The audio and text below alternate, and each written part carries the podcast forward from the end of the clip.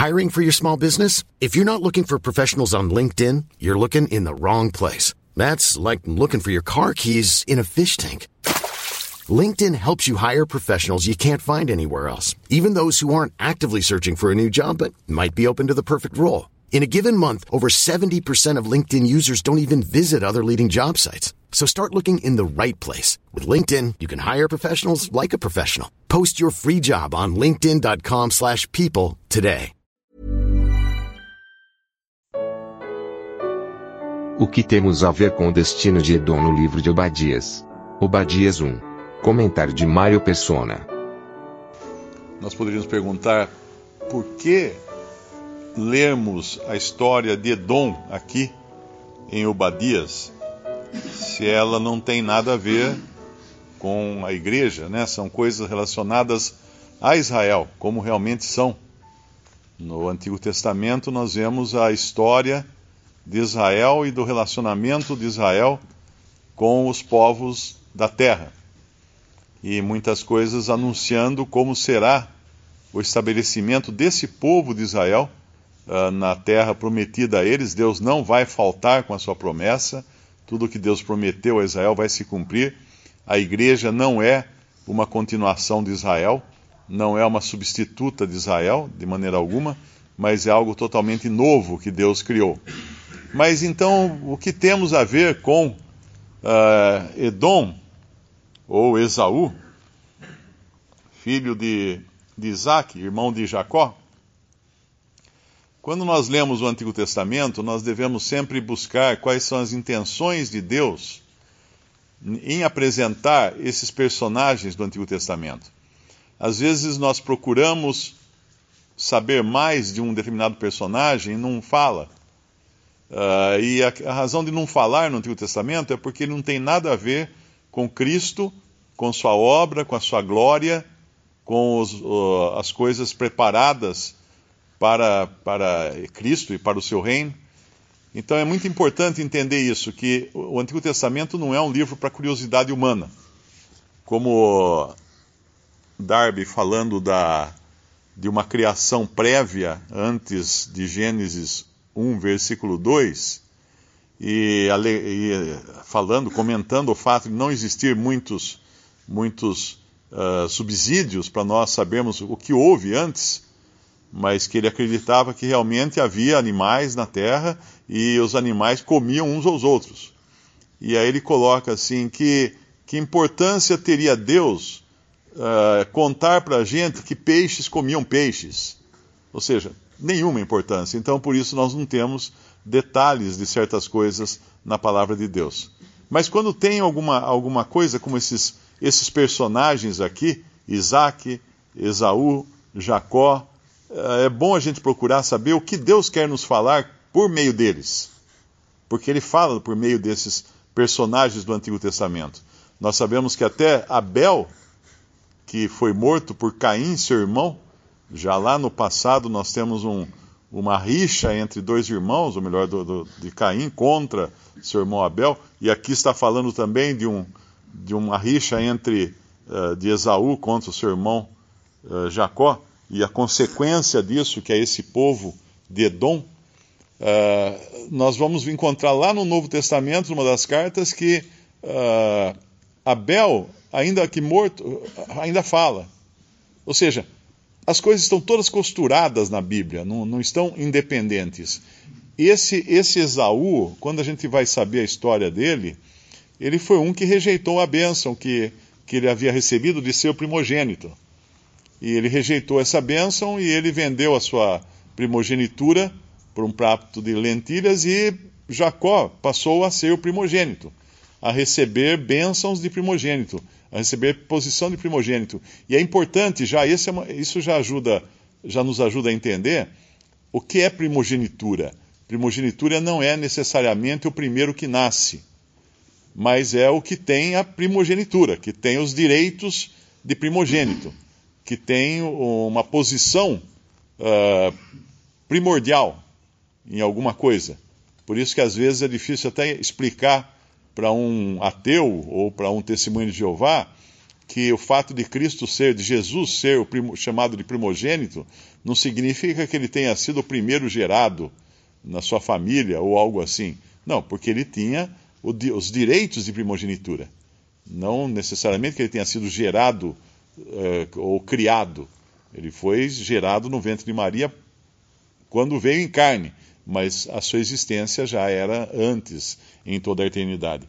Agora, quando nós pegamos aqui então uh, Edom, que são os descendentes de Esaú, que levam as culpas de Esaú, porque eles, eles também acabaram herdando uh, o próprio caráter daquele que funda essa dinastia, daquele que é o patriarca dessa dinastia, dos Edomitas, nós vemos que caráter é esse. No versículo uh, 3, a, a soberba do teu coração te enganou, como que habita nas fendas da rocha, uh, na sua alta morada, que diz no seu coração: Quem me derrubará em terra?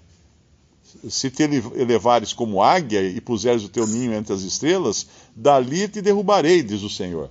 Então a mesma soberba dele é a soberba do homem, em geral, que começou lá no Éden, começou já com o apelo de Satanás para que Eva e Adão comessem do fruto para serem como Deus. Para serem como Deus. Para a gente podia até usar aqui para se levarem como águia, para colocarem seu ninho entre as estrelas, que era também o desejo de Satanás, numa outra passagem do Antigo Testamento, que nós vemos que ele queria ser uh, se colocar no lugar do Altíssimo. Agora, quando nós vamos lá em Romanos, aí a história se completa. Aí fechamos aqui a história uh, da razão de ter existido um Esaú. A razão de existir Jacó, nós sabemos que Jacó uh, foi o, o, filho de, de, de Isaac e, de, e Jacó depois seria chamado de Israel. Mas ele só seria chamado depois de Israel quando Deus quebrasse a sua, a sua resistência. Porque Jacó era tão, tão resistente, tão orgulhoso, uh, tão soberbo quanto Esaú. Mas Deus tratou com Jacó, Deus tocou no nervo da sua perna para que ele mancasse para o resto da vida, para ele saber que, a posição que ele tinha que, que estar. E a partir de Jacó, Deus então traz as doze tribos de Israel que serão o povo de Israel. Em muitas passagens, Jacó é chamado de Israel. E lá em Romanos 9, nós vemos como tudo já estava costurado nos planos de Deus. Quando ele fala no versículo, capítulo 9, versículo 7. Nem por isso, nem por serem descendência de Abraão, são todos filhos, mas em Isaque será chamada a tua descendência. Isto é, não são os filhos da carne que são filhos de Deus, mas os filhos da promessa são contados como descendência. Porque a palavra da promessa é esta: por este tempo virei e Sara terá um filho. E não somente esta, mas também Rebeca, quando concebeu de um, de Isaque, nosso pai, porque não tendo eles ainda nascido, nem, te, nem tendo feito bem ou mal, para que o propósito de Deus, segundo a eleição, ficasse firme, não por causa das obras, mas por aquele que chama, foi-lhe dito a ela: o maior servirá ao menor. Como está escrito: amei a Jacó e odiei a Esaú. Que diremos, pois, que há injustiça da parte de Deus? De maneira nenhuma. Pois diz a Moisés: Compadecer-me-ei de quem me compadecer, e terei misericórdia de quem eu tiver misericórdia. Assim, pois, isto não depende do que quer, nem do que corre, mas de Deus que se compadece. E aqui então tem a, a, uma das, das doutrinas mais importantes que nós encontramos na palavra de Deus, que é a eleição, explicada em cima de Esaú e Jacó. Aí a gente pode falar assim: ah, agora eu entendi por que, existia um Esaú, por que existia um Jacó, e por que é importante conhecer a história deles lá no Antigo Testamento, e por que é importante conhecer o antitipo aqui na, na, no Novo Testamento, que é a realização daquele tipo na doutrina da eleição, uh, que Deus elege por sua completa vontade. Não, não depende de quem quer, não depende de quem corre mas depende de Deus que se compadece. Uma das coisas importantes da, da doutrina da eleição é, é que não há injustiça da parte de Deus. Muitas vezes você fala que fomos eleitos desde a fundação do mundo, e a pessoa fala assim: ah, mas então Deus é injusto, porque ele elegeu você, não elegeu o outro ali, não é? Mas no decorrer da história de Esaú, nós entendemos por que Deus não elegeu Esaú. E aqui no nosso capítulo, a sua descendência, Edom, eles vão agir de maneira tão cruel contra o seu próprio irmão, Jacó, que era como que Deus mostrasse uh, e falasse assim: está vendo por que, porque ele não, não foi eleito? Porque ele ia ser assim. Ele está ele tá endurecendo o seu próprio coração. Ele está fazendo essas coisas horríveis, como fala lá em, em Obadias, no versículo, no versículo 12. Mas tu não devias olhar com prazer para o dia de teu irmão, no dia do seu infortúnio, nem alegrar-te sobre os filhos de Judá no, no dia da sua ruína, nem alargar a tua boca no dia da angústia, nem entrar pela porta do meu povo no dia da sua calamidade. Sim, tu não devias olhar satisfeito o seu mal no dia da sua calamidade, nem lançar mão dos seus bens no dia da sua calamidade, nem parar nas encruzilhadas para exterminares os que escapassem, nem entregar os que lhe restassem no dia da angústia. Porque o dia do Senhor está perto sobre todos os gentios, como tu fizeste, assim se fará contigo, a tua recompensa voltará sobre a tua cabeça. Essa, essa impiedade com que os edomitas agiam era característica do patriarca da sua linhagem, que era Esaú. E, e fica claro aqui que eles não eram escolhidos, que Esaú não foi escolhido, não foi eleito, porque dele só vinha mal. E Deus, quando elege, ele transforma. Assim como aconteceu com, com Jacó, uh, que o Senhor o elegeu, e o Senhor fez dele quem ele foi. Apesar de todos os defeitos, todos os erros de Jacó, o Senhor fez dele quem ele foi e o escolheu como o vermezinho. Uh, eles têm uma passagem que fala, uh, chama de vermezinho. Quer dizer, o mais ínfimo de todos os povos, de todas as pessoas da terra, Deus falou: Eu vou pegar esse aqui. E por meio desse eu vou trazer bênção.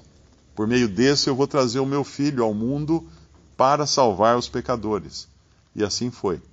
Então tudo na, na Bíblia está amarrado, está costurado, e no, no, no cômputo final, no frigir dos ovos, uh, toda a glória será para Deus. Não será nem para Jacó, mas será para Deus, que, que usou de misericórdia para com Jacó, a ponto de escolhê-lo, uh, antes até dele ter nascido.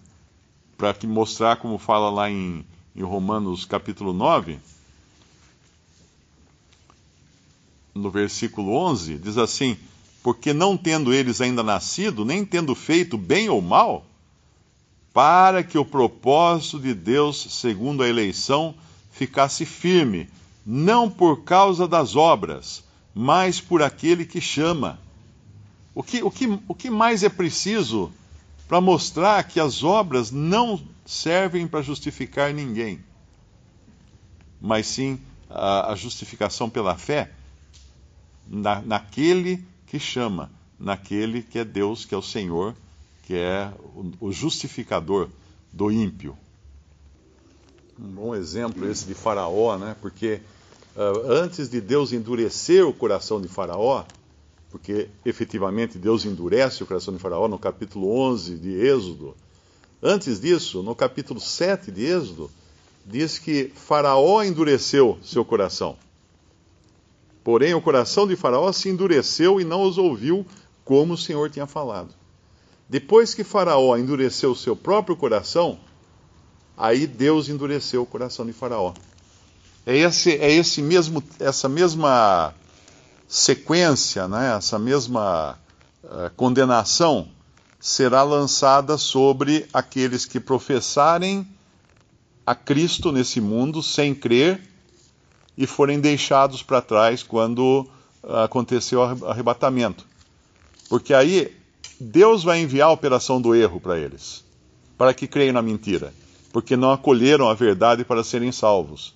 Então a ordem é sempre essa: primeiro o homem endurece seu coração, aí Deus então endurece o coração do homem. Primeiro, Esaú vendeu o seu direito de primogenitura, desprezou aquilo que era tão precioso, aí Deus então vai tratar dele da maneira como ele merece. Uh, é sempre assim. Uh, Deus dá chance, sim, ao homem, mas o homem se rebela contra Deus. E aqui em Romanos 9, ele traz então esse caso do faraó, né, no versículo no versículo 14, que diremos, pois, que é injustiça da parte de Deus? De maneira nenhuma. Pois diz a Moisés: Compadecer-me-ei compadecer de quem me compadecer, e terei misericórdia de quem eu tiver misericórdia.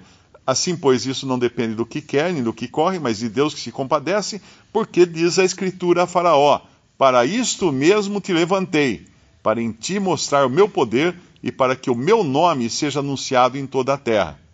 Logo, pois, compadece-se de quem quer e endurece a quem quer.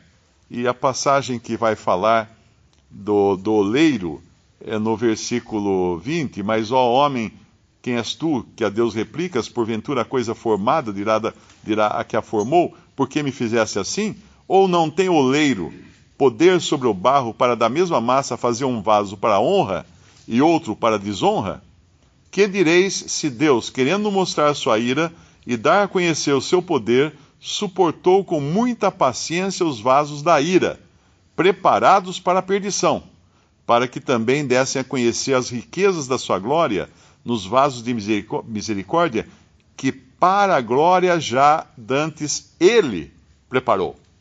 E aqui é a grande distinção. Os vasos, Deus prepara os vasos, Deus faz os vasos da mesma, vasa, da mesma massa ele faz um vaso que acabará sendo para honra, um vaso que acabará sendo para desonra. Mas não é Deus que torna aquele vaso para desonra. É o pecado que faz isso dele. Porque quando fala aqui, Deus suportou com muita paciência os vasos da ira, preparados para a perdição, mas não diz que foi Deus que preparou. Mas no caso dos vasos de glória, de misericórdia para a glória, Deus preparou, no versículo 23 de Romanos 9. Essa é a grande distinção. Os vasos para ele já estão preparados. Nós já nascemos debaixo da ira de Deus. Uh, Efésios 2 fala de onde fomos tirados. E só havia um lugar para irmos.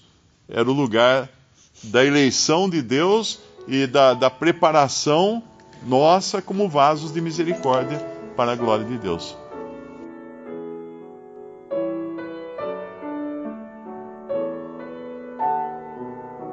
Visite respondi.com.br. Visite também 3minutos.net.